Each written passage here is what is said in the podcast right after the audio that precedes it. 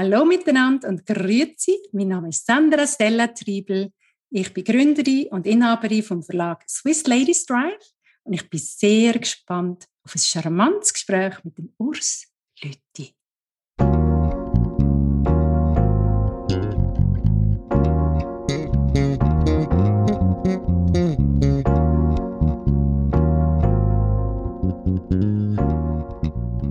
Leadership made simple.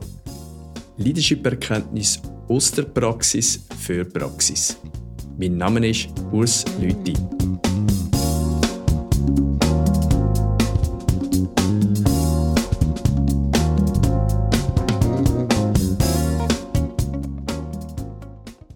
Mein heutiger Gast ist Sandra Stella Triebel.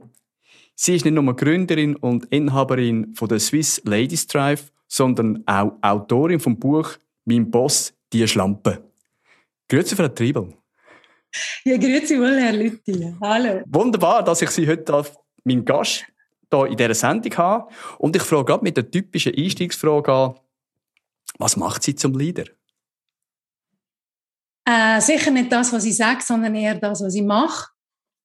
Äh, sicher auch, dass ich Entscheidungen treffe und dass ich auch Konsequenzen trage, und zwar langfristig. Also nicht nur jetzt kurzfristig, so die nächsten zwei Wochen und dann denke ich, oh, dann bin ich ja wieder weg oder man hat es vergessen, dass ich die Idee hatte.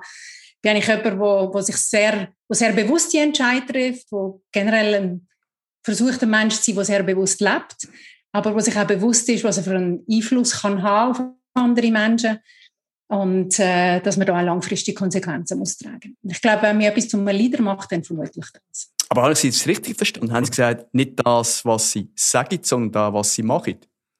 Mhm. Kann ich mich ja, auf jedes Wort nicht verlassen? Ja, doch, aber sagen wird, gesagt wird immer viel. Oder? Papier ist auch geduldig und seit es halt Hashtags gibt und die sozialen Medien, gibt es auch wahnsinnig viele lässige Hashtags wie Women Supporting Women oder keine Ahnung was, nicht alles. Und viel entscheidender ist, ob man es dann lebt und auch vorlebt ähm, und vorgibt in seinem eigenen Unternehmen, in seinem Mikrokosmos, in seinem Umfeld. Oder ob man einfach nur die netten Hashtags benutzt und dann sonst äh, interessiert man sich dann eh wieder nur für sich selber und füllt auch mit seinem Unternehmen primär die eigenen Taschen und denkt auch gar nicht an irgendjemand anderes als sich selber. Ich würde in diesem Gespräch noch gerne auf Ihr Buch eingehen. Weil, wenn man den Titel liest, «Mein Boss, die Schlampe», dann könnte ja gewisse Bilder auftauchen, die vielleicht nicht ganz mit dem äh, zu tun hat, was man eigentlich darunter sollte ja. verstehen. Und Sie haben dort unter anderem gesagt, oder die Frage hier, wie sieht denn ein typischer CEO aus? Können Sie mir das sagen, wie der aussieht? Oder die? Ich, ich will das natürlich jetzt geschlechtsneutral verstanden haben, die Frage. Ich fände es eigentlich spannender, wenn Sie mir das beantworten.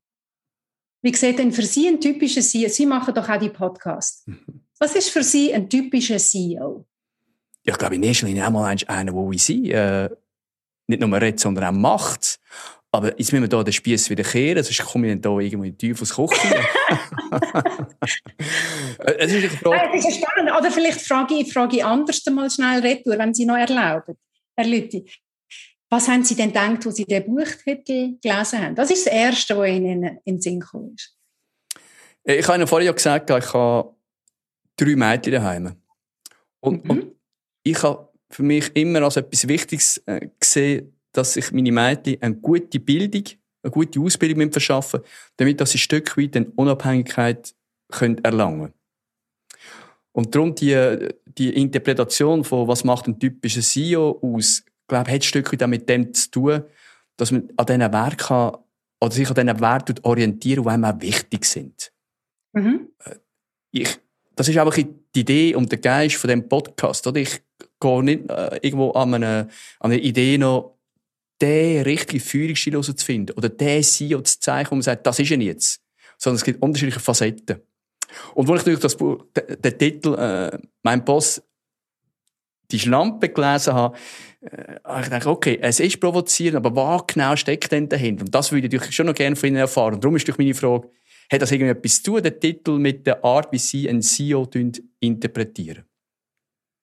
Nein, es hat eigentlich einen ganz ernsten Hintergrund. Das ist natürlich jetzt ein bisschen ein Spoiler äh, für die, die das Buch nicht kennen. Aber ich bin in meiner ersten Führungsfunktion gewesen, damals bei 200 Jahre Aargau. Ich als Stabsstelle für die Regierung geschafft, damals, 2003, für die 200 Jahre vier.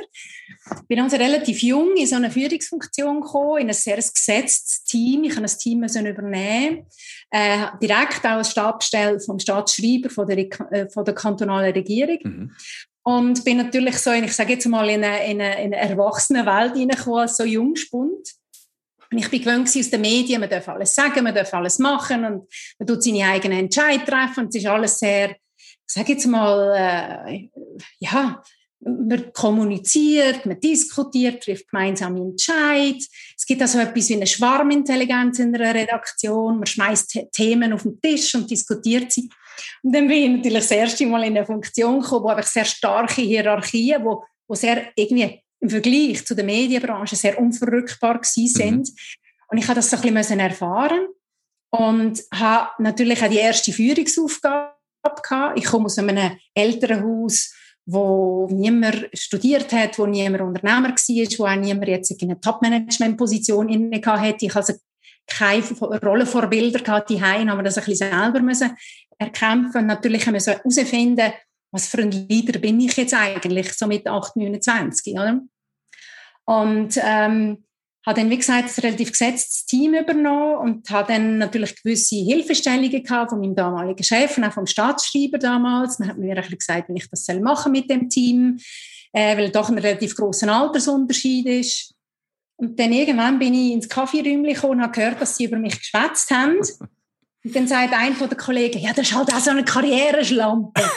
und dann habe ich gedacht, soll ich jetzt rein und dem meine Meinung sagen? Und ich habe mich dann wie nicht, ich bin so blockiert in dem Moment, weil ich einfach das gar nicht erwartet habe. Ähm, und bin dann so ein bisschen zurück, äh, so ins stille Kämmerchen brüllen und habe gedacht, so, jetzt hat man mich aber total verkannt. Äh, und das, das lustigerweise hat mich die Erfahrung immer mal wieder begleitet und als ich den Ladies Drive äh, auch mit dem Magazin, mit dem vierteljährlichen gegründet habe und die Interviews angefangen habe führen mit, mit CEOs, mit internationalen CEOs aus der Corporate, mit Unternehmerinnen, habe ich die Frage etwa die mal wieder gestellt, ob man sie auch schon mal als Karriereschlampe bezeichnet hat. Und dann sind teilweise epische Geschichten gekommen.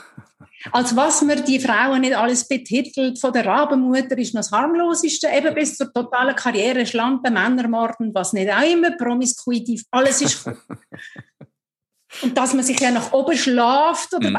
alles Mögliche. Und dann habe ich immer gedacht, das dürfte doch aber eigentlich nicht wahr sein, dass, dass man irgendwie eben so einen Bias hat, so ein Vorurteil, dass wenn es eine Frau schafft, dann hat sie doch, ist sie entweder verwandt mit jemandem oder sie hat mit irgendjemandem geschlafen oder macht irgendeinem zum Gefallen oder ist sowieso eine schwache Führungspersönlichkeit und die hat man jetzt nur so zur Dekoration eingesetzt. Und dann habe ich angefangen, die Geschichten ein bisschen sammeln, die man mir erzählt hat. Und so ist das Buch nachher entstanden. Das ist eigentlich so ein Sammelsurium, teilweise sehr anonymisiert, was mir die Frauen, was ich selber in den letzten Jahren dann auch äh, so ein bisschen erlebt habe, was man mir erzählt hat. Und darum ist das eigentlich Eben, das ist nicht eine Bezeichnung, der Titel, sondern es ist ein Zitat, das jemand mal über mich gesagt hat. Und aus dem habe ich ein Buch gemacht. Wir haben dann nur im weiteren Verlauf von diesem Buch, wo wir es auf den Markt gebracht haben, herausgefunden, dass die Art und Weise, wie man den Titel interpretiert, ein sofort aufzeigt, welche eigenen Biases und welche Vorurteile man hat. Je nachdem, wie du das interpretierst, wenn du sagst, jö, die armen Frauen, dann merkst du auch, was für ein Bias du hast. Dann denkst du, die Frauen sind ziemlich bemitleidenswert. Hm? Äh, wenn du jetzt aber denkst, wow, was ist denn das für eine alte Spinden, die eigentlich, so kann man doch Frauen nicht bezeichnen, merkt man auch, wo es angeht. Also je nachdem, wie man den Titel interpretiert, zeigt das einem sofort auf, ganz gnadenlos, welche Vorurteile man hat. Und das ist eigentlich das Lässige an dem Titel, weil das so entlarvend ist bezüglich dem eigenen Denkmuster, das man hat. Aber Sie, Sie schreiben im Buch auch, dass man ähm, gerade bei den Frauen nicht nur aufs Äußere schauen sollte, sondern wirklich die inneren Werte, dass die zählen tun. Und gleich bin ich natürlich dann auf einen, äh, Satz gestoßen, was heißt, dass Weiblichkeit eigentlich ein Asset ist, wo man entsprechend sollte können handeln. Äh, ist denn das ein Gegensatz oder wie wollen Sie das verstanden haben? Nein. Also ich glaube, im Zusammenhang mit Weiblichkeit ist es Asset und, und kein Handicap. Das ist ja das, was ich mehrmals sage im, im Buch. Ähm, muss ich vielleicht ein bisschen auf, ausholen. Ich gebe sehr viele äh, Workshops und auch Keynotes äh, zum Thema Diversity and Inclusion. Mhm. Ich habe jetzt gerade einen für die Zeit in Deutschland, für SAP, jetzt im, im Winter eine bei den United Nations. Und was ich so ein bisschen auch beobachte, wenn ich jetzt die ganzen äh, Diversity and Inclusion Programme in den Firmen anschaue, ist, dass man immer ein bisschen den Eindruck überkommt, oh, da machen wir so ein kleines Förderprogramm für Minderbemittelte und Randgruppen und irgendwelche Minoritäten. Wenn man es dann aber zusammenzählt, das sind Frauen, das sind Senioren, LGBTQ und so weiter, dann haben wir dann plötzlich also eine Majorität und nicht mehr Minorität. Das ist einmal das eine. Und das andere ist wirklich, dass wir solche Programme nicht dürfen aufsetzen und, und zwischen den Zielen so ein bisschen kommunizieren, ja, ihr habt halt ein Defizit. Jetzt müssen wir halt schauen, wie wir mit euch umgehen. Das soll es ja nicht sein. Ich will ja vor allem in einer Firma gute Talente haben. Ich will, dass die möglichst effizient arbeiten und möglichst lange bei mir bleiben, weil so ein Assessment-Prozess kostet ja Geld. Also ist es auch ein Retention-Thema, die ganze Geschichte. So. Und darum muss man einfach tierisch aufpassen, dass man eben, wie jetzt auch Weiblichkeit nicht so zwischen den Zeilen als ein, bisschen, als ein bisschen Handicap anschaut, sondern dass man es wirklich als Asset sieht. Und da meine ich aber die Frau in ihrer Gesamtkonstellation mit, als Talent, als Human Being, aber primär eben als Talent. Weil wir wollen ja den Firmen ein Talent haben, die werden fördern. Und eigentlich kann es uns ja gleich sein, ob jetzt jemand schwul oder lesbisch ist oder queer oder transgender oder eine Frau oder ein Mann. Wir wollen doch einfach gute Leute. Das soll es doch gehen. Das ist so ein bisschen meine Rede, wo ich sage, wir müssen, wir müssen lernen, die Leute nicht als Defizitträger anzuschauen, sondern als Talent, wo wir mit gewissen Massnahmen können etwas an die Hand geben können, als Unternehmer oder als Unternehmen, damit sie eigentlich ihre beste Version von sich selber können sein. Dann hast du ein optimales Programm für deine Talents aufgebaut. Trotzdem, die Weiblichkeit, was was sind die Elemente, die den, den Asset ausmachen? Was sehen Sie dort? Also, das muss ja etwas sein, das dann der Mann so nicht hat. Was macht das oder was zeichnet das aus? Okay, also jetzt könnte man natürlich wahnsinnig weit ausholen in der Biologie, wir können in der Evolutionstheorie ausholen, da kann man sich immer vortrefflich streiten. also mir geht's, der Bezug muss immer im Führungsalltag sein. Wo sehen Sie so die Assets oder was sind so die Inhalte von den Assets? Aber grundsätzlich, und, und verzeihen Sie mir, wenn ich jetzt natürlich auch generalisiere, oder? aber es ist nur, um das ein bisschen plakativer darzustellen. In, in Summe, glaube ich, sind Frauen ähm, als Leader häufig die, und das sagt man ihnen ja auch, wo weniger jetzt klassisch auf Macht oder auch Machterhalt oder mhm. auf Machtstrukturen setzen, sondern auf Impact, auf Purpose. Mhm. Darum sagt man auch immer so, dass die Purpose-Driven Companies ist eigentlich etwas, wo der Frau mit ihrem Talent sehr entgegenkommt. Ähm, auch, dass ich sage jetzt mal ein bisschen, vielleicht häufiger so ein bisschen, sagt den Frauen nachher auch, dass sie gerne die Community haben, die miteinander das Ziel erreicht. Achten Sie sich mal drauf bei Interview mit CEO-Frauen. Wenn man ihnen einen Preis vergibt, sagen sie immer, das war eine Teamleistung, also das ist nicht nur für mich. Und sie nehmen sich sehr schnell zurück. Ich habe gerade letzten Freitag haben wir äh, in Zürich das Female Innovation Forum gehabt und haben drei Awards vergeben. Unter anderem äh, unser Innovator of the Year, der Melanie Gabriel von Yokoi, hat ein fantastisches Startup und das Erste, was sie am Mikrofon sagt, das ist der Award, den ich im Namen von all meinen Kolleginnen und Kollegen entgegennehme. Und ich habe gemerkt, viele Frauen haben wirklich Mühe zum Anstehen und sagen, ich habe Feuer gemacht. Hm? Und das liegt mit Untraumöstrogen. Jetzt komme ich wieder als Biologin natürlich ein bisschen rein. Und das liegt natürlich am Östrogen. Und Testosteron ist natürlich etwas, was es kampfbereiter, risikoaffiner macht. Was wahrscheinlich auch dazu geführt hat, dass die meisten Krieger und Jäger männlich sind, auch aufgrund von der Körperlichkeit. Oder? Und das hat einfach einen Unterschied, das, das schlägt keine Geissen weg. Und da müssen wir eigentlich versuchen, jetzt Frauen zu den besseren Männern zu machen und Männer zu den besseren Frauen. Das macht einfach keinen Sinn dann müsste eigentlich eine Führung in einer Unternehmung eigentlich immer eine Co-Führung ja. von Mann und Frau sein. Yes, genau das. Also das, was jetzt auch die deutschen Parteien äh, ja eigentlich ganz schön äh, erfolgreich vormachen. äh, mit ihren Doppelführungen. Das würde ich mir wünschen, eben auch in der Wirtschaft. Und ich weiß, es wird immer mal wieder diskutiert. Aber äh, man hat ja bei SAP mal eine Co-Führung gehabt und hat dann das wegen Corona angeblich wieder gestrahlt und gesagt, nein, nein, es macht jetzt Sinn, das wieder nur einer Person zu übergeben. Aber ich finde, gerade in einer Krise wäre doch einfach mehr Brainpower sinnvoll. Und ich meine, man kann das ja nicht immer nur auch Männli, Weibli denken, sondern auch mal generationenübergreifend. Das würde ja vielleicht Sinn machen, einen jungen Mann und einen Seniorenmann vielleicht zusammenzutun. Oder eine junge Frau und einen älteren Mann in der Führung damit die voneinander lernen können. Weil das ist ja das, was uns jetzt auch als Leader, als Unternehmen weiterbringt. Und darum fände ich genau das, also so Co-Führung, eigentlich die optimale Lösung, damit man auch niemand exkludiert. Weil wir sind natürlich im Moment schon so ein bisschen auf einem heißen Parkett unterwegs mit all diesen Hashtags, all diesen Shitstorms, die kommen, wenn einmal irgendein Medium zu wenig Frauen berücksichtigt oder wenn es dann nur weiße alte Männer auf dem, auf dem Panel sind, dann nennt man denen, sagt man denen Manuals und Frauen laufen Sturm. Also im Moment ist das Eis relativ dünn. Und ich finde halt einfach, wir müssen aufpassen, dass wir nicht in einen Geschlechterkampf 2.0 hineinlaufen, weil ich einfach davon ausgehe, dass gegeneinander kämpfen noch nie etwas gebracht hat, wenn wir die Evolution anschauen, sondern immer nur ein Miteinander. Mhm. Und das Miteinander bedingt aber auch eine Kommunikation und to agree to disagree. Das gibt Reibung. Das ist einfach so. Ist in der Familie, in einer Beziehung auch so. Aber miteinander kommt man dann vielleicht einen Schritt weiter. Also ich mache noch kurz einen, Ausflug in die deutsche Politik. Ich komme dann wieder zurück. Sie haben das gesagt, dass das an für dort noch recht gut ja, vorgelebt wird. Aber wir sehen, dass dort die Grünen möglicherweise ähm, in ein Fiasko laufen mit ihrer Kandidatin. Und was ja, glauben Sie denn? Ist es denn, wie es eine Frau ist? Nicht mehr, dass sie eine Frau ist, sondern das Lied äh, ist natürlich manchmal eine Charaktereigenschaft oder, oder eine individuelle Ausprägung. Also auf Pech gehabt?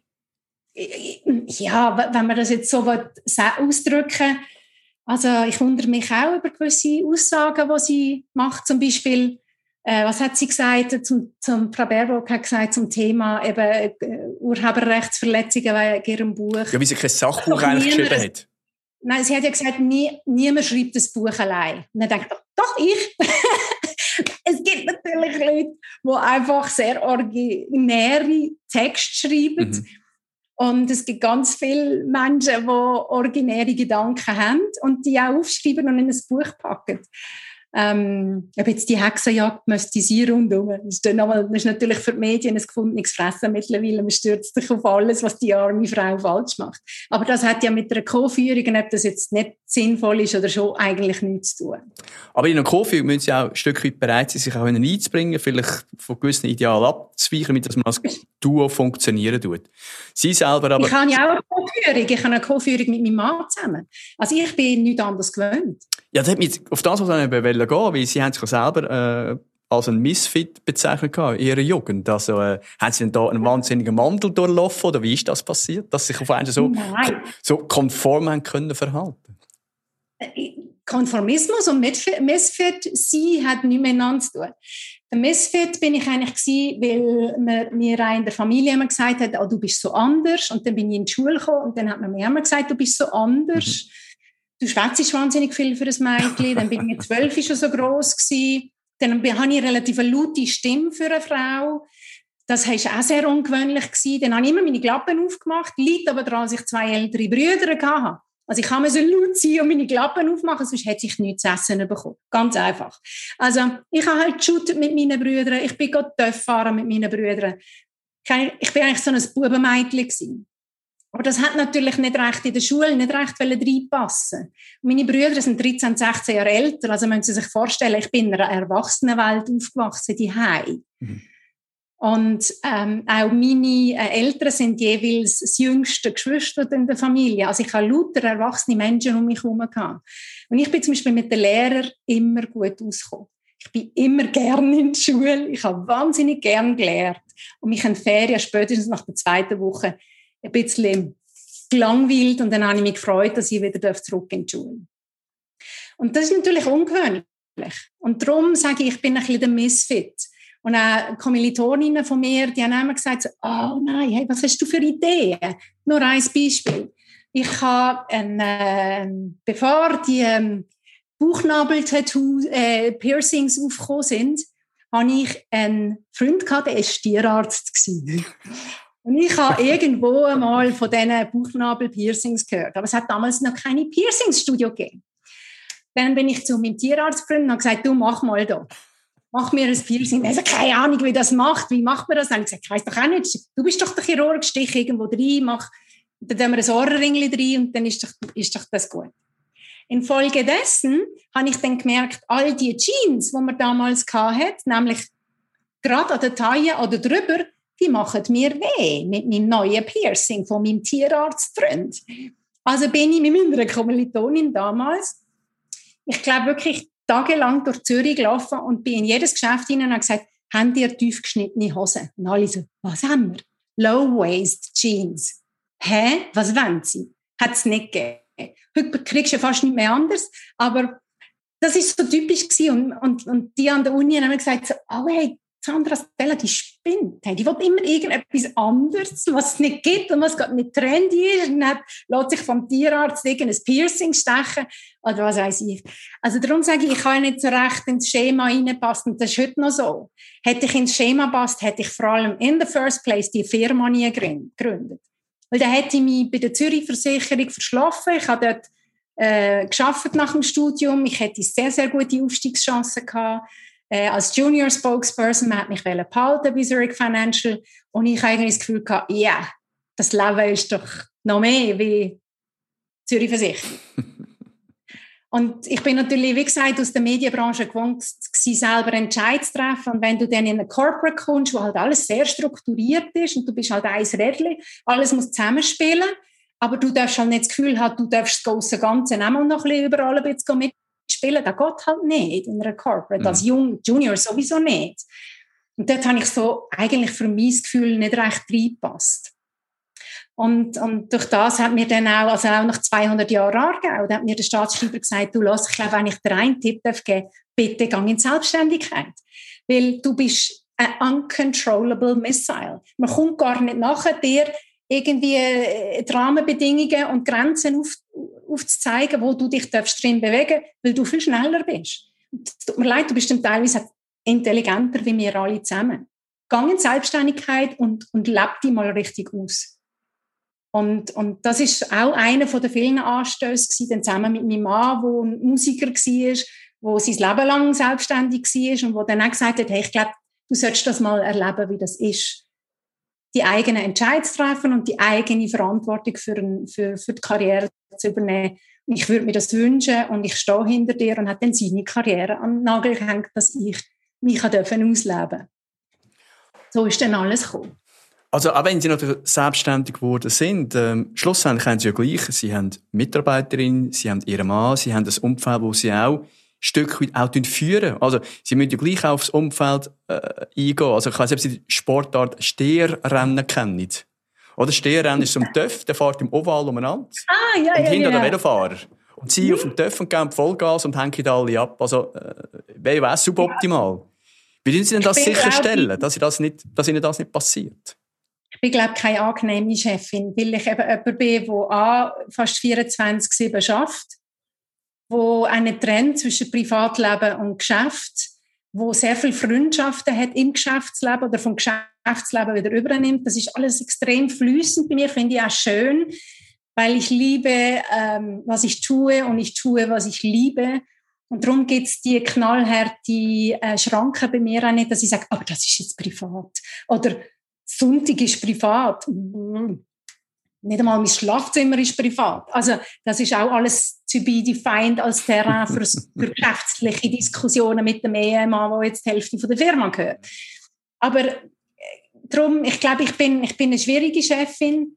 Ich versuche, glaube die Leute immer sehr mitzunehmen. Ich mache sehr viel Mentorings pro bono für Studentinnen, für junge Talente. Ähm, die sagen immer, ich kann mein Wissen sehr gut weitergeben und sagen, schönes Role Model, aber da bin ich eigentlich die Falsche, wo sie, wo sie müssten fragen äh, wenn es darum geht, wie nimmt man die Leute mit. Ich, ich bin natürlich jemand, der schnell ist und ich versuche dann halt aber einfach meine Leute so einzusetzen, gemäß ihrem Talent, dass ich sie dort einsetze, wo sie als Puzzleteile quasi, wo sie wieder Sinn machen. Sie haben, ich, habe noch einen anderen Satz gelesen in einem Buch und ich glaube, es passt da auch ein bisschen rein. Er hat auch noch jetzt mit ihrer Geschwindigkeit. Oder der eine Tipp, ja, ich habe das ja vorher auch geredet, mehr Berater sind immer schnell zur Hand mit Tipps. Und sie haben geschrieben, hören Sie auf, darüber nachzudenken, was andere von Ihnen halten. Ich meine, dass Sie das machen, das merkt man auch. Ich denke zu einem grossen Teil. Aber im Allgemeinen ist ja genau das Kreuz, wo wir alle irgendwo neu uns damit schwer tun. Also, ich meine, wir reden auch von einem Mindsetting, das man sollte ändern. Das ist ja cool, das ist lässig und ich glaube, die meisten haben das auch begriffen. Die Menschen sind jedoch in der Lage, das wirklich auch zu leben. Äh, wie gehen Sie da vor? Ich sagen, in der, Konse in der Konsequenz hat man dann gleich, möchte man Teil von einer Gesellschaft sein oder von einer Gemeinschaft oder von einer Familie. Es gibt nicht viele Menschen, die so solitär können existieren ähm, Ich kann einfach, äh, also ich glaube, wenn ich jetzt auf meine Schulzeit zurückschaue, durch das ich so ein bisschen anders war, bin ich das, was man heute Mobbing nennt. Ich bin eigentlich so ein bisschen ständiger Mobbing-Opfer gewesen.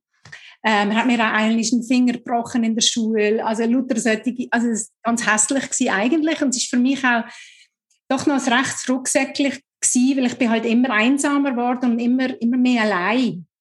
Und ich habe wirklich Jahre von meiner Teenagerzeit und auch so Anfangs 20 in der Uni damit verbracht, mir ständig zu überlegen, was könnte ich jetzt machen, dass ich anderen gefalle, endlich. Mhm. Und dass mich andere gerne haben, akzeptieren, so wie ich bin. Und haben wir versucht, dann einen riesen Spagat zu machen. Und ich habe total vergessen, wer ich bin, weil ich nur antizipieren wollte, wie andere mich jetzt gerade haben Du können gefallen. Und da verliert man sich, genau. Mhm. Und da verliert man sich natürlich. Und ich glaube, wenn man Everybody's Darling will sein, dann ist sicher eine Leader-Funktion nicht für, für, für die Person.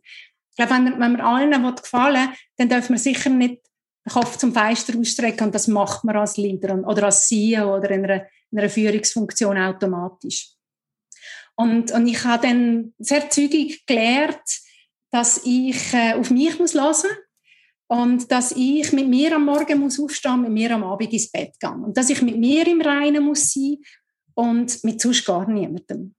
Und dass ich einmal darf sagen, da interessiert mich jetzt, ist schön deine Meinung, ich lade die auch, aber ich für mich habe diesen Weg und ich bitte dich, das zu akzeptieren. Und ich muss sagen, ich bin dann auch sehr konsequent, wenn ich merke, dass zum Beispiel jemand immer an mir rumschrauben dann ziehe ich mich zurück. Ich verurteile niemanden, aber ich ziehe mich dann zurück und, und, und ja, bleibe, ich sage jetzt mal, in meinem Mikrokosmos mit, mit, mit Menschen, die es gut mit mir meinen. Mhm. Ja, ich glaube, wenn man als Leader oder als Leaderin äh, will, vorwärts kommen oder erfolgreich sein oder zumindest einfach etwas können bewegen fängt an mit dieser Selbsterkenntnis. Ich habe äh, mal eine Arbeit gelesen von Stephen Covey, ich weiß nicht, ob er Ihnen etwas sagt, ein Psychologe aus den Staaten, und er hat so einen Prozess beschrieben. Er hat gesagt, wenn wir auf die Welt kommen, sind wir ja völlig abhängig. Und dann kommt der, äh, der Weg, wo man probiert, das in eine Unabhängigkeit zu bringen. Also vor allem die von unseren Hörern, die Kinder haben, die wissen, was das heisst, Teenager-Phase, wo dann wirklich gar nicht mehr geht. Aber wie es da braucht, weil ich muss von einer Abhängigkeit in eine Unabhängigkeit kommen, damit dass ich später als letzter Schritt in, der, in dem Wandel in eine sogenannte Interdependenz komme. Das heißt, ich muss zuerst meine eigene Persönlichkeit so weit können entwickeln, dass ich gestärkt nachher wieder ins ins Ganze kann zurückkommen. Sie haben vorhin ein gutes Beispiel gebracht mit der Schwarmintelligenz. Schwarmintelligenz lebt davon, dass man den Einzelnen in dem Sinne einfach zusammenpressen tut, sondern dass jeder seine Stärke einbringen kann und so nach dem Motto eins und eins gibt drei. Ähm, aber der Punkt ist, und ich möchte da noch zu einem anderen Experten einen Schwank machen, zum Viktor Frankl. Weil er hat etwas gesagt, was in Ihrem Buch auch erwähnt wird, also sinngemäß. Das heißt, jeder hat seine freie Welle zum Entscheiden. Und wie wir so aus der ersten Stunde von der Physik gelernt haben, nach jeder Aktion gibt es ja eine Reaktion. Aber zwischen Aktion und Reaktion gibt es einen Raum. Und der gibt mir die Wahlfreiheit zum Entscheiden. Und das verstehen die Leute. Das ist meine Erfahrung, die Leute verstehen das. Was aber vielfach die Mühe haben, ich muss für den Entscheiden bereit sein, den Preis zahlen. Also auf ihre Situation zurückkommen. Wenn sie sagen, ich will selbstständig werden, dann hat das natürlich nicht nur Vorteile, sondern auch einen Nachteil. Wenn sie sagen, ähm, ich will meinen eigenen Weg gehen, müssen sie bereit sie den Preis zahlen. Meine Meinung dazu ist, dass eigentlich die Mehrheit äh, nicht bereit ist, den Preis zu zahlen. Ja gut, wir wollen immer alles jetzt und sofort und gleich, oder? Alles immediately, alles, alles äh, muss sofort verfügbar sein, alles da sein. Wir wollen den Pfeifer auf uns weglegen, auf die Seite. Und wir sind nicht, die Menschheit ist nicht so gut in, zum Thema Loslassen und Verzichten. Mhm. Und, aber das Leben gibt einem ja immer wieder schöne Beispiele und, und geht einem wieder irgendein Schicksal vor die Füße, wo man etwas darf, äh, lernen darf. Und ich glaube, wenn man am Leben gegenüber äh, ein bisschen devot ist, irgendwann, wenn man gewisse Erfahrungen gemacht hat, dann merkt man auch, dass es eben dein eigener Gewinn ist immer der Verlust von jemand anderem, weil alles zusammenhängt. Mhm. Ich meine, das hat ja Corona jetzt auch gezeigt, wie filigran alles zusammenhängt, auch jetzt Supply Chain, oder? Und das ist natürlich alles so ein bisschen wie ein, wie ein Spinnennetz. Wenn man am einen Ort drauf tappt, dann bewegt sich das ganze Spinnennetz. Und ich glaube, äh, es ist sehr naiv zu glauben, dass äh, eben mein Gewinn äh, ohne Verlust für jemand anderen kann einhergehen. Das ist auch eine Konsequenz. Oder? Aber man kann für sich entscheiden, ob ich möglichst viele Leute auf meinem Weg nicht mitnehmen so wie wir es jetzt auch mit sehr vielen Initiativen machen, sagt das mit den Startups, sagt das mit den Mentorship-Programs, mit, mit Visibilität mhm. schaffen mhm. für andere Frauen, für, für, für schlaue Köpfe, für Plattformen schaffen, wo Menschen sich auch begegnen können, vorurteilsfrei. Oder ich halt sage, also me, myself and I. Also bitte, äh, ich bin da Sonnenkönigin und nach mir kommt ganz, ganz lang nichts. Das ist freier Wille. Da kann man entscheiden. Mein Entscheid ist es jetzt gewesen, dass ich so einen Soul Tribe habe, so eine Business Sisterhood, sage ich immer, und dass da ganz viele Menschen dürfen dabei sein, die jetzt nicht blutsverwandt sind mit mir, aber die sich genauso näher für mich anfühlen. Und natürlich ist die Konsequenz häufig, auch wenn man so lebt und, und auch, ich sage jetzt mal, so einen gewissen Eigensinn anlegt, wo halt viele Misfits äh, anlegen, dass man halt dann ein Stück weit manchmal ein bisschen allein ist. Und das ist Konsequenz. Und da kann man natürlich nicht die Augen vor verschliessen und sagen, es ist alles nur Sonnenschein gegen und Sonnengelb. Also das ist, so ist es nicht. Es hat alles eine Konsequenz im Leben. Ich glaube, der Lifestyle, so wie ich ihn habe, ist auch nicht in jeder Konsequenz der gesündeste. Und ich bin auch so eine, die tendenziell eher so ein bisschen über die Grenzen geht, auch was mein Körper oder mein Geist manchmal möchte leisten. Und äh, ja, und habe aber gelernt, auch da ein bisschen besser anzuhören und halt dann mal sagen, so, jetzt brauchst du einfach mal ein paar Tage Detox, kein Handy, kein Wecker und mal gar nicht machen, sondern mal ein bisschen allein sein. Dass du einfach mal die ganzen Inputs und der Constant Information Flow, wo ja sonst kommt als Leader und wo dich nonstop eigentlich auf dich einprasselt, dass du da mal ein bisschen den Pausenknopf finden und ich habe rundum, ich meine, ich bin jetzt auch 48, man, man trifft natürlich dann, je länger man lebt, immer mehr Menschen, die es verschnetzelt, auf Deutsch gesagt. Psychisch, körperlich, und da wird man ja, wenn man ein bisschen schlau ist, auch mal so ein bisschen vorsichtig und denkt, ups, wäre schon noch gut, wenn nicht der Körper mir irgendwann sagt, so, und jetzt, und jetzt bist du mal kurz still, sondern dass ich das selber kann aktiv entscheiden und auch das gehört so ein bisschen zu der Konsequenz von, von, vom Leadership sein und Verantwortung übernehmen, auch für sein eigenes Leben. Ja, Sie haben ja, ähm, Sie haben in Ihrem Buch auch von Rollen, die man muss definieren muss. Also ich sage dem Hüte, wir haben verschiedene Hüte also Familienvater, ja. Freund, äh, Kollege, äh, Sohn und so weiter und so fort. Aber das würde ja eigentlich bedeuten auch, äh, nicht nur für Leadership, aber dass Sie eigentlich für jede, jede Rolle, die Sie haben, eine Art einen Plan haben, äh eine Idee, wie sie das umsetzen wollen, damit sie es noch so leben können. Machen Sie das auch? Also haben Sie da für Ihre verschiedenen Rollen so eine Art ähm, Inhaltsverzeichnis?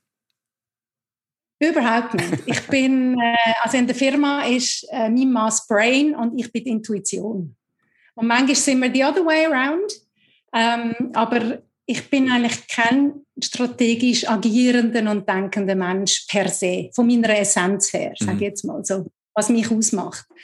Ich bin jemand, der sehr assoziativ, kreativ ist. Also wenn ich etwas höre, dann, dann macht es bei mir, dann äh, habe ich ein grosses Feuerwerk im Hirn und dann verknüpfen sich die Neuronen und dann habe ich irgendeine Idee. Und dann kommt der Mann und sagt, kannst du vergessen aus den und den Gründen. Und er sagt dann so, oh Gott, das ist viel Arbeit. Und ich so, ah, nein, aber das ist lässig. und meine immer so, nein, bitte, ich komme nicht wieder mit einer neuen Idee. Also er, ist, er versucht mich immer zu bremsen und ich bin die, wo, wo, wo glaube ich, sehr schwierig zu bändigen ist mit Ideen. Aber das ist sehr viel aus der Intuition heraus. Und ich habe wirklich gelernt, ähm, auf meinen Bauch zu vertrauen, mehr als auf meinen Kopf. Weil ich immer glaube, wenn ich nicht überlege und das mache, was eigentlich der erste Gedanke gewesen wäre, fahre ich immer richtig. Können Sie das in der Rolle auch als Inhaberin und als Leader von einem Unternehmen machen, dass Sie mehrheitlich auf den Bauch hören? Ja, mehrheitlich. Weil man weiß ja auch mittlerweile, dass wir nicht nur eine Intelligenz haben, die neuronale Verknüpfungen subsumiert, sondern wir wissen, dass wir auch eine Herzintelligenz haben. Und ich glaube, die Herzintelligenz haben wir also so seit, seit äh, äh, ja, so dem Zeitalter der Vernunft wahnsinnig in, in zurückgedrängt.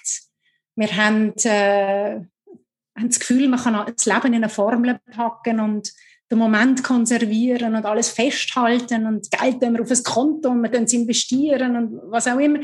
Also wir sind so ein bisschen äh, eine Gesellschaft geworden, die ganz viel festheben und alles analysieren und, und in einfache Formeln packen. Und das Leben lässt sich eben nicht in eine einfache Formel packen. Das ist viel mehr wie a plus b gleich c Quadrat. Mhm. Sondern man hat so viele Variablen, das sieht man auch im Gesundheitswesen, das sehen wir jetzt auch in der Pandemie. Äh, Körper sind individuell, die Menschen sind individuell, Kulturen sind individuell.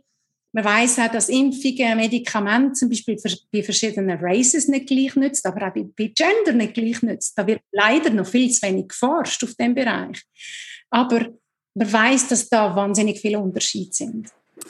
Aber so, wenn Sie so reden, kommt für mich so die Idee zum Teil, das ist jetzt jemand, der kein Problem hat mit Umkehren. Ja, also, ähm, Nein, überhaupt nicht. Genau. Ich könnte, meine Mutter lebt leider nicht mehr, aber ich glaube, das war der Horror für sie. Ich habe keine Angst vor Fehlern. Habe ich als Kind schon nicht gehabt. Ich habe immer alles, meine Mutter hat gesagt, du darfst nicht machen, ist gefährlich. Jawohl. Ist heisse Herdplatte. Mhm.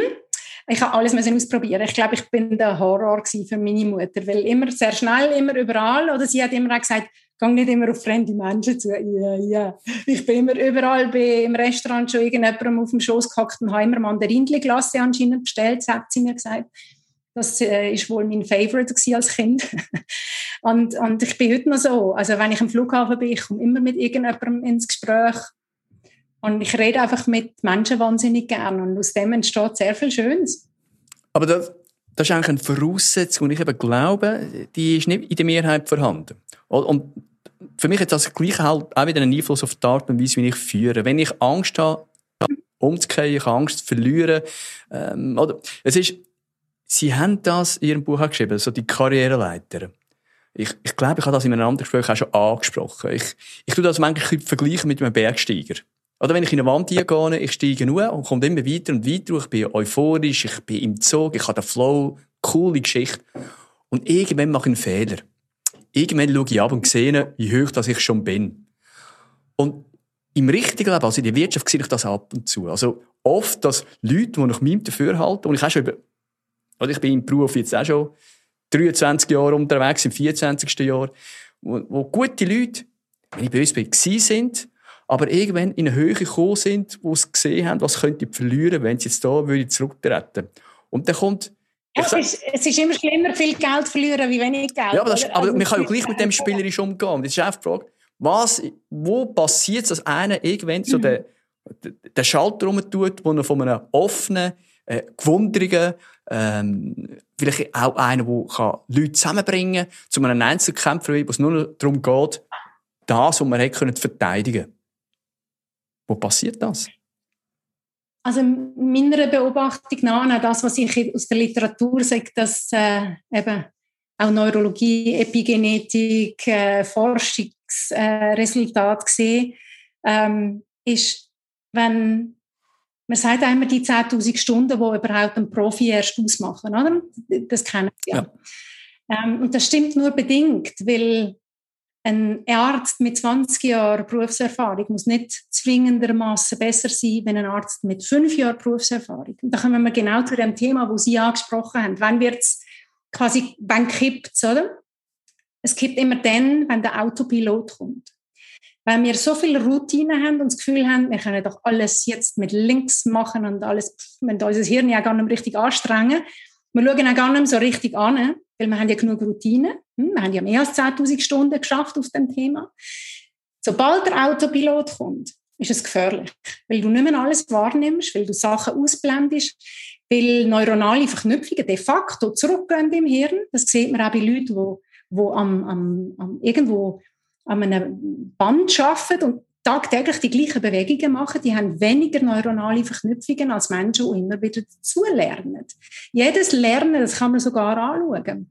Ähm, gibt es auch sehr viele TED-Talks zu dem Thema zum Beispiel, wenn man das ein bisschen googeln Dort sieht man, dass neuronale Verknüpfungen zustande kommen ab dem Zeitpunkt, wo wir etwas Neues überlegen.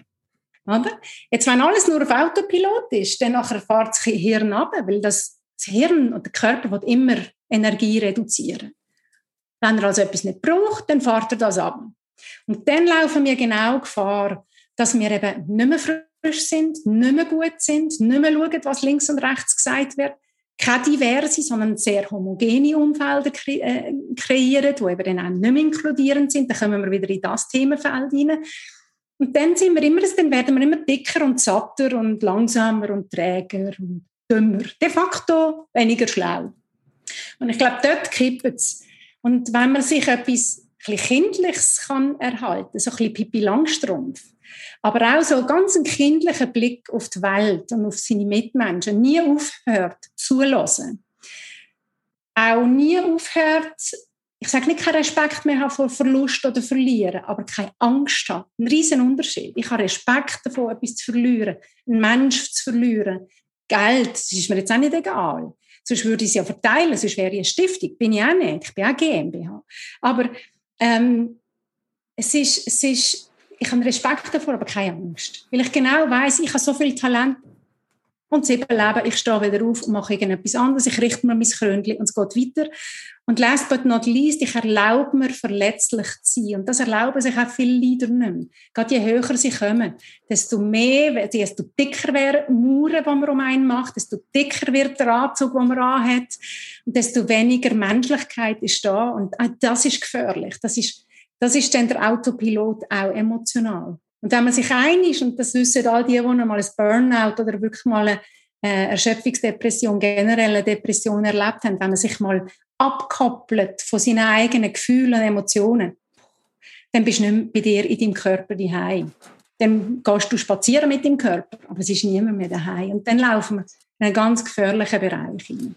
Und darum erlaube ich mir auch äh, vor allem den kindlichen Blick, immer eben so die, die, die Zuversicht ins Leben, ins Universum, in die Liebe, ins Leben und, und, und die Verletzlichkeit. Damit ich eben nicht in die Routine und in den Autopilot hineinkomme. Aber der Autopilot, also wenn ich das richtig verstanden braucht man ja ein Stück weit doch. Das heisst, es gibt gewisse Arbeiten, wo einfach Routinen sind, damit das einfacher von der Hand geht, dass nicht alles immer wieder Von denen rede ich nicht. Ich rede nicht von den unbewussten Autopilot wie Schnaufen, Schlucken, Verdauen. Da müssen Sie sich nicht überlegen. Oder? Mhm. Das passiert ja einfach so. Von denen rede ich nicht, sondern von den erlernten Geschichten. Und der, und der Mensch ist, das weiß man ja jetzt aus der epigenetischen Forschung. Man hat, wo ich noch Biologie studiert habe, uns hat man damals noch gesagt, ihr sind 80% Gen und 20% ist Umwelt. Aber das kann man eigentlich, in der Schulmedizin hat man das lang predigt. Ich habe x äh, Vorlesungen. Ich als äh, Hauptfach Medizin mal angefangen. Das ist, das ist gang und gäbe Lehrmeinung gewesen. Und heute kehrt man das alles um. Heute sagt die Epigenetik, ja, ja, wir sind ein Set von Gen. Aber wir haben eine riesige Spannbreite, ob das Gen angeschaltet wird oder nicht. Und zu 80 Prozent ist entscheidend unsere Umwelt, zu 20 Prozent noch unsere Gene. Mhm. Und das ist natürlich ein riesiger Paradigmenwechsel. Und der kommt jetzt auch in eine Schulmedizin rein. Darum darf man das nicht verwechseln, Autopilot, was eben Schlucken oder eben Schnaufen anbelangt, sondern ich meine das, was wir tagtäglich erlernt haben, wie auch Autofahren, wie aber auch Führung von einem Unternehmen übernehmen. Oder auch Führung von Mitarbeitern. Sie sagen ja, ein guter Leader ja. ist einer, der neue Leader hervorbringt. Basiert das ja. auf der Erkenntnis, dass ich eigentlich aus einem Murblümchen äh, eine Sonne kann machen kann? Möglich. Möglich. Also ich glaube, dass dass es wirklich Menschen gibt, wo eigentlich, wenn man CV anschaut, würde man sagen, ach Gott, so einen kannst du doch nicht anstellen. Wenn man dieser Person aber eine Chance gibt mhm. und auch die Chance gibt, vielleicht die, die, die Bildung nachzuholen, an den Job, dann kann man da wahre Perlen mhm. Hervorzaubern. Mhm. Und ich glaube, man darf nie vergessen, dass wenn man mal Talent anfängt zu sehen und Menschen wollen gesehen und gehört werden. Und wenn man das macht als Chef, dann ich glaube, ist das der größte Schatz, den man haben kann. Und wenn man eben nicht mehr lässt und nicht mehr angespürt auch in seine Mitarbeiter, dann sind das halt Nummern. Dann nachher hat man KPIs und Nummern und Verlustzahlen und auf und ab. Aber es ist alles eigentlich mehr ein Nummernspiel, aber es sind keine Menschen und keine Talente Also ich habe gewisse Kunden, die in der Branche tätig sind, wo wir Mühe haben, Leute zu finden, weil einfach dort mehr trocken ist, austrocknet. Zum Beispiel? Ja, da gibt es verschiedene, bis das in, der Pharma beispielsweise ist, wo man wirklich äh, Talent sucht. Äh, aber es gibt auch andere. Es gibt wirklich, ich, es gibt einige äh, Unternehmen, die ich jetzt hier könnte nennen. Was aber eine allgemeine Entwicklung ist, ist, dass es immer mehr erforderlich ist, dass eigentlich die Führungsperson auch ein Mitarbeiterentwickler muss sein. Was ich persönlich auch glaube. Also die Fähigkeit, einen Mitarbeiter weiterzuentwickeln. Gleichzeitig sind aber auch vor, dass man eine Führungsperson zu einer, ja, ich sage mal, eierlegende Wollmilchsau machen und an dem tut es dann oft auch wieder, wieder scheitern.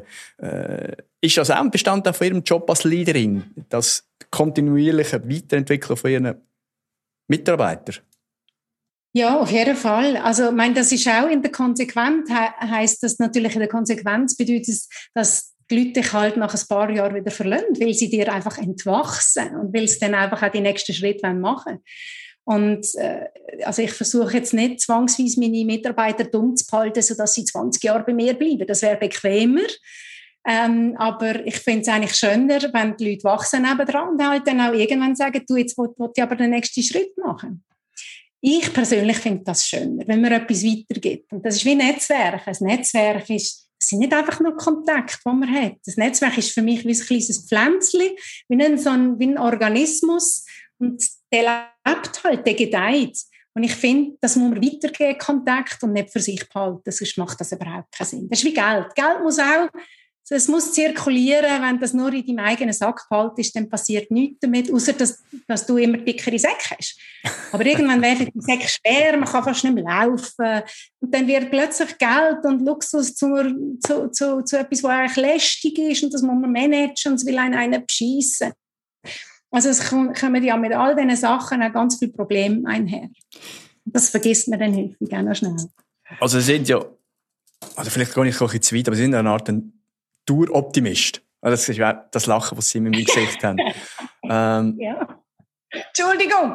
Ja, ja, ja äh, eindeutig. Ich nehme es an. Nein, aber was ich meine ist, oder der Optimist, ich bin da manchmal ein bisschen hin und her gerissen. Es gibt das typische Bild zwischen Optimist und äh, Pessimist. Ich sehe ihnen zuversichtlich. Ich muss sagen, ich sehe Probleme, aber ich packe es an. Aber gleich, der Optimist, wie sie sind, wird trotzdem ab und zu einen Schlag auf den Vorkopf bekommen. Was hilft ihnen, dass sie in so einem Moment, wo sie stöcheln, trotzdem wieder den Tritt finden und wieder in die Gang kommen?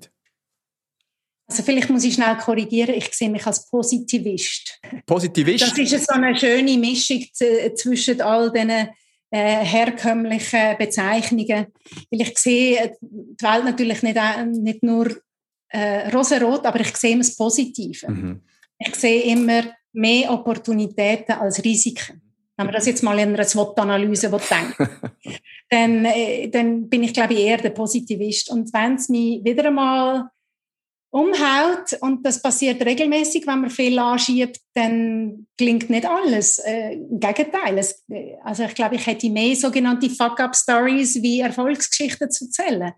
Aber der Jean-Claude Biver sagt das ja so schön. Er sagt, du, äh, der Erfolg ist eine logische Aneinanderreihung vom Misserfolg. Und das ist ganz eine steile, lange, lange Treppen und ein Misserfolg am nächsten und am nächsten und plötzlich bist du oben und dann hast du Erfolg. Oder? Und ich glaube, diese Attitude habe ich ein bisschen. Also eben keine Angst haben vor Fehlern, weil die machen wir, machen mehr Fehler, als dass wir wahrscheinlich gut, etwas gut machen im Leben. Und wenn man da so einen konstruktiven, ein bisschen versöhnlichen Umgang mit sich selber hat, mit seinen eigenen Fehlern, auch als Mensch in seinem ganzen Dasein, dann ist das schon mal sehr, dann hilft das schon mal nicht, nicht zu fest mit sich ins Gericht zu gehen. Weil wir sind alle nicht Superman und Superwoman. We're just not. Müssen wir auch nicht sein, muss niemand sein. Und eben, ich finde schon, ähm, und das ist auch so ein bisschen eigentlich das, was ich immer versuche, auch weiterzugeben, auch in den Mentorings dass wir auch die jungen Frauen gar nie erst damit anfangen zu behaupten, sie sagen Superwomen und sie sind die beste Mutter und die beste Ehefrau und die beste Chefin und überhaupt und sie können alles und alles ist perfekt und die Wäsche ist nach Farbe gliedert und die Unterhosen sind also auch nach Tanga und Boxershorts gliedert. Nein, also muss niemand haben. Es darf einmal eigentlich irgendwo ein bisschen durcheinander ziehen. Das Leben kann trotzdem schön sein. Und da auch, wenn Sie uns vorher mal ein bisschen angespielt, spielerisch sein und das ist etwas, was Kinder grossartig können. Die sind spielerisch, die hüpfen um, die machen etwas falsch, die hauen sich etwas auf die Zechen oder auf den Fingernagel und dann brüllen sie. Zwei Minuten später lachen sie wieder, dann gibt es ein Glas, alles ist wieder in Ordnung. Und so der spielerische Umgang auch mit dem Leben, wieso verlieren wir den? Auch gerade wenn wir in eine Führungsposition kommen, dann müssen wir seriös sein es ist alles so ernst. Natürlich, ich sage nicht, man soll das Leben nicht ernst nehmen oder seine Funktion. Aber man darf das Leben per se trotzdem in einer spielerischen Natur sehen. Und dann ist es alles nicht mehr so schwer. Dann hat man, glaube ich, auch nicht, fährt man auch nicht die emotionale Achterbahn die ganze Zeit, wenn, wenn, wenn man das Leben für sich, als sich genommen, nicht so als wahnsinnig schweren Brocken anschaut. Eben, und wo man dann eben seine, seine kindlichen Augen, alles, was lustig ist und Spaß macht, wenn man erwachsen ist, oder spätestens in einer Cheffunktion muss ablegen. Das finde ich schon. Ich mache auch Führungstraining, mache natürlich auch äh, Verkaufstraining. Und in all diesen Jahren, wo ich das mache, habe ich für mich müssen, oder bin ich zu einer Erkenntnis gekommen, da wo am meisten Unsicherheit aussteht, da wo am meisten Problem bereitet ist, Angst vor dem Nein. Angst vor dem Nein, das kann... Äh, äh, aber Herr Lüthi, wie oft haben Sie Nein bekommen? Wahrscheinlich mehr wie Ja, oder? Ja, aber schauen Sie, der Punkt ist, Sie, ich oder die meisten kommen etwa plus minus gleich viel Nein über. Das ist ja nicht das Thema. Das Thema ist, wir gehen unterschiedlich mit diesen Nein um. Und, und jetzt sollte ja gleich noch zu Ihnen kommen, oder? Ich meine, wenn Sie sagen, man muss aufhören, über das nachdenken, was die anderen von einem denken. Ich meine, das ist das Problem. Ich, wenn mir jemand Nein sagt, who cares? Aber wenn ich weiss, der Müller hat es gehört und der Huber hat es gehört, dass die Leute Nein gesagt haben, stinkt mir das. Und, ja, und das ist doch die Frage. Der Weg, den sie aufzeigen, ist richtig, aber wie könnt, ich meine, es ist ja das Mindsetting, und das Mindsetting ist nicht einfach ein Hebel, wo sie nach links schalten Wie bring, Was ist so ein Tipp, den sie den Leuten weitergeben können, was heißt, hey, das, schau zuerst, was dir gut tut, was du für richtig haltest. Und dann lebt das. Und hab keine Angst vor einer Zurückweisung. Ja, aber ich denke immer, ein Nein hast du sowieso immer. Vor allem, wenn du nichts machst und nicht fragst. Ein Ja kannst du immer bekommen. Das ist schon mal die Grundattitude. Und wenn man so ans Leben angeht, an ein Sale, an eine Verhandlung, dann kannst du immer etwas überkommen.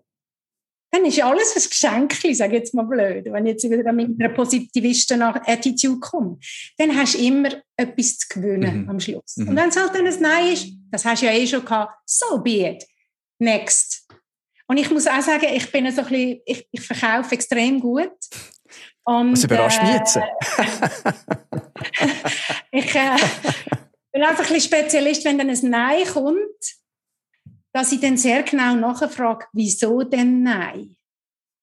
Weil es kann ja sein, oder mir passiert es dann häufig, ich sage jetzt mal, ich habe jemandem eine Anzeige, etwas ganz Banales, ich habe jemandem eine Anzeige verkaufen oder ein Sponsoring für ein Event. Und der sagt, ja, nein, also, ist jetzt zum Beispiel, nein, wir haben keine, keine Kampagne, gerade für, keine Printkampagne für Frauen.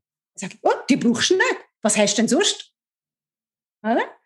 Also auch da, dass ich nicht gerade aufgebe und halt dann einfach wieder versuche, ganz spielerisch drauf zu kommen, ja, was braucht mein Gegenüber denn? Was habt ihr denn? Was ich wieder, wo ich ein Asset könnte sein mit dem, was ich mache.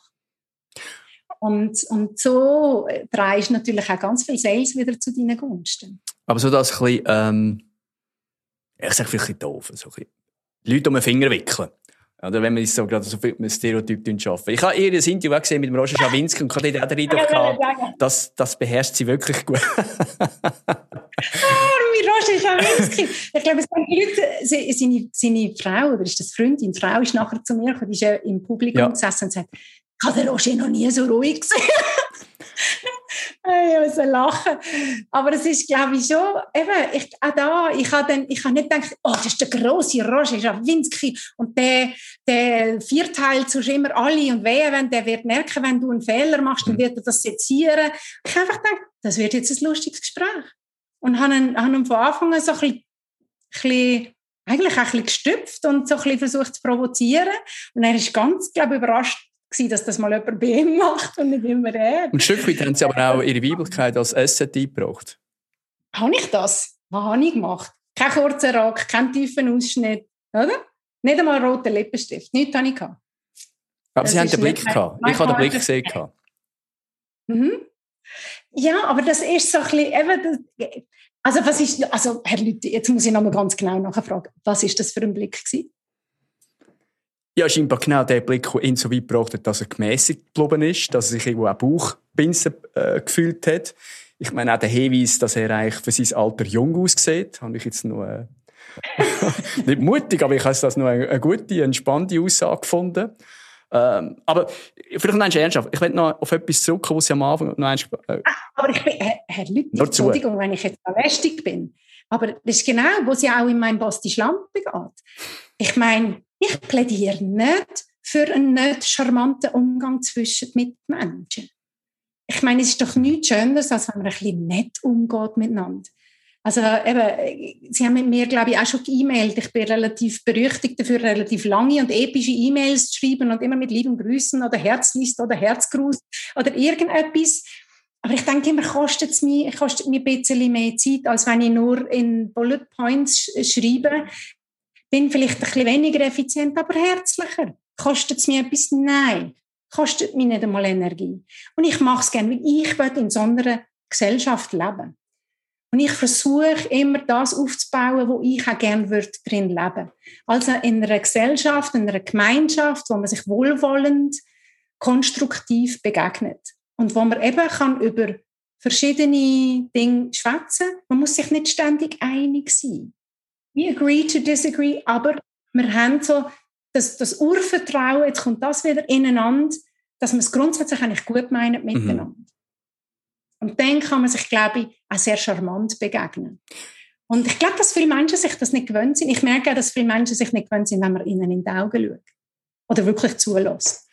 Da fängt es meistens schon Ich glaube aber, die, die Absicht, die Sie jetzt beschrieben haben, wie die Menschen miteinander möchten umgehen, das ist grossmehrheitlich da. Das glaube ich wirklich. Ähm, aber die, die dann das wirklich leben, brauchen einen gewissen Mut. Also, vielleicht, bevor sie es vergessen, sie müssen vielleicht ihren zwei Brüdern noch irgendwo mal ein, äh, ein Kärtchen und Blumen schicken. Ich glaube, das hat irgendwo auch Spuren hinterlassen, dass sie heute auch mit dem Selbstbewusstsein können auftreten können, dass sie auch in der Lage sind, vielleicht auch zwischen die mal schräg einzufahren und ich glaube auch mit dieser Weiblichkeit können spielen. Also ich bin da jetzt nicht der Spezialist, aber manchmal habe ich sogar das Gefühl, für gewisse Frauen ist es sogar schwierig, mit dem umzugehen, weil man gerade wieder schubladisiert wird. Und ich finde das auch schön, dass es Unterschied gibt. Das soll ja auch Raum haben. äh, aber eben, also ich meine, äh, äh, also wieso dürfen wir jetzt nicht charmant miteinander umgehen? Das hat wirklich nichts mit Sexualisierung. Ich rede nicht von Sexualisierung, sondern einfach nur nett sein mhm. miteinander. Das darf uns als Gesellschaft doch nicht kosten. Das darf doch nicht etwas sein, was wir extra betonen müssen. Das mhm. sollte doch etwas sein, was man einfach in der Kinderstube mitkriegt, dass man sagt, oder eben auch so, ich meine, das ist jetzt ein bisschen, ein bisschen kant, aber ähm, ich meine, ich, ich gehe mit anderen so um, wie, wie ich möchte, dass man mit mir umgeht. Ich möchte, dass andere nicht, Leute nett sind zu mir. Und ich muss wirklich sagen, das sind Mitarbeiter, die neu bei uns anfangen, die sagen, mein Gott, du hast sind die Leute sind so nett zu dir. Und ich gesagt, ich bin auch nett zu ihnen. Das ist einfach, ich glaube, ich bringe auch einer Praktikantin sehr viel Respekt gegenüber. Mhm. Und ich, ich sie nicht schubladisieren. Wir haben Transgender-Freunde, wir haben schwule, lesbische Ehepaare in unserem Netzwerk. Auch Dunkelhäutige, es ist mir ehrlich gesagt noch gar nicht aufgefallen, weil ich sie einfach nur wunderschön finde mit ihrer wunderschönen Haut. Ich finde find das eigentlich eher beneidenswert, aber ich habe das noch nie gesehen als die sind jetzt so anders oder ich muss, ich muss mich jetzt anders verhalten diesen Menschen gegenüber. Es sind für mich einfach alles Menschen. Und ich, bin mit, ich übergebe, umgebe mich mit allen Menschen gern. Ganz egal, ich verurteile niemanden für das, was er ist. Vielleicht aber, weil ich so verurteilt worden bin für das, was ich bin, als mhm. Teenager. Ich glaube, ich versuche nur zu kompensieren und ein bisschen zurückzugeben, etwas wieder in die Gesellschaft hinein oder ins Universum, wie man das auch immer sagen oder nennen oder bezeichnen man sagt, ich will nicht, dass Menschen das erfahren, was ich erfahren habe als Jugendliche. Mhm. Nämlich, dass man angespuckt wird, dass man Gewalt erfahrt, verbale, körperliche Gewalt. Das macht wahnsinnig viel kaputt. Ich bin jetzt vielleicht einfach eine, die gewöhnt ist, den Staub abzwischen von den Oberschenkel, das Krönchen zu richten und weiterlaufen. Ich habe vielleicht ein bisschen mehr vom lieben Gott an Stärke und an Selbstvertrauen mitgekriegt wie andere. Aber jemand anderes hätte das völlig umgebracht. Und ich meine, ich finde einfach, dass, dass, es, dass es Not tut, dass man das raustreibt in die Welt, wo man eben will, will wieder rüberkommen Und, und, und darum möchte ich einfach nicht, dass das, was ich erlebt habe, jemand anderes muss erleben. Mhm. Und wenn ich dort einen kleinen Beitrag in dem Mikrokosmos, wo ich mich bewege, kann dazu beitragen, dass die Welt ein bisschen freundlicher und ein bisschen charmanter ist miteinander, dann ist doch das gut, wo man sich einmal in den Arm nehmen kann und nicht sexualisiert, sondern einfach nur, weil, man, weil das gut tut, körperliche Nähe zu spüren. Haben wir jetzt gemerkt durch Corona, dass wir Menschen vermissen. Und eben so das Zulassen und das Zuschauen und, und in den Arm nehmen und für Leute da sein. Und halt, das ist anstrengend, manchmal halt ein bisschen mehr zuzulassen. Ich komme zum Ende des Gesprächs. Und jetzt werde ich ein bisschen äh, egoistisch. Ähm, Thema Mentoring. Okay. Ich habe ja schon erwähnt, ich habe vier Kinder, davon habe ich drei Mädchen. Das älteste Mädchen ist 29, ist am Ende des Medizinstudiums, oder fast am Ende. Ich habe das zweite Mädchen ist 19, die hat jetzt KV mit Berufsmatura abgeschlossen, die will jetzt ein bisschen Auszeit nehmen dann weiterfahren. Und das dritte Mädchen ist an der FMS, Fachmittelschule. Was würdest du diesen Mädchen so als Tipp mitgeben für ihre Zukunft? Einfach so am Punkt sagen, hey, Mädels, auf das, das ist wichtig, das könnt von Nutzen sein? Ich glaube, das, was man mitunter, eben, das Leben ist manchmal schwierig abzubrechen in ein, zwei kleine Rezepte, mhm. weil das ist extrem unterschiedlich. Was für mich stimmt, äh, nämlich, dass mir egal ist, was andere über mich denken. Für andere ist das wahnsinnig schlimm und schwierig und, und in dem Leben nicht zu bewältigen. Darum bin ich so ein bisschen, immer ein bisschen schwierig, Checklisten machen oder, oder schlaue Tipps zu geben, die dann vielleicht für, eben, einfach für jemand anderen so gar nicht mögen gelten. Aber ich glaube, so ein, ein universeller Tipp ist wirklich so, dass der Mut haben, immer mal wieder innezuhalten und allein zu sein mit sich, damit man mal wieder spürt und kann in sich hineinlassen, ob das die eigene Meinung ist oder ob das von außen dazu getragen worden ist. Mhm. Mhm. Wo man auch Zeit hat mit sich selber, ein bisschen Me-Time haben, sich wieder ein bisschen spüren, das ist auch sehr ein gesunder eine gesunde Art und Weise, im, im, durchs Leben zu gehen. Und ob man immer noch liebt, was man macht und macht, was man liebt. Und das auch immer wieder kann hinterfragen. Und ich glaube, wenn man sich regelmäßig solche Auszeiten, wo man mit sich allein ist, äh, nimmt, dann, dann kann man, glaube ich, schon von einem zufriedeneren Weg zu sich selber sein Wunderbar. Frau Triebel, ich danke Ihnen vielmals für das wunderbare offenes, sehr sympathisch geführtes Gespräch. Ja. Ich weiss nicht, ob ich überhaupt eine von Ihren Fragen wirklich beantwortet habe, aber sonst, ja, gut. wir da Ich ja all die, die sie nicht beantwortet haben, rausschneiden, aber sonst der Rest, glaube ich, das ist gut. aber kurz. danke vielmals und äh, ganz gute Zeit. Sehr gerne. Danke Ihnen auch, vor allem beste Gesundheit, auch Ihren Töchtern. Merci vielmals. Danke. Ich danke Ihnen für Ihr Interesse und freue mich, wenn ich Sie die nächste Woche wieder begrüßen darf, wenn es wieder heißt Leadership Made Simple. Leadership-Erkenntnis aus der Praxis für Praxis.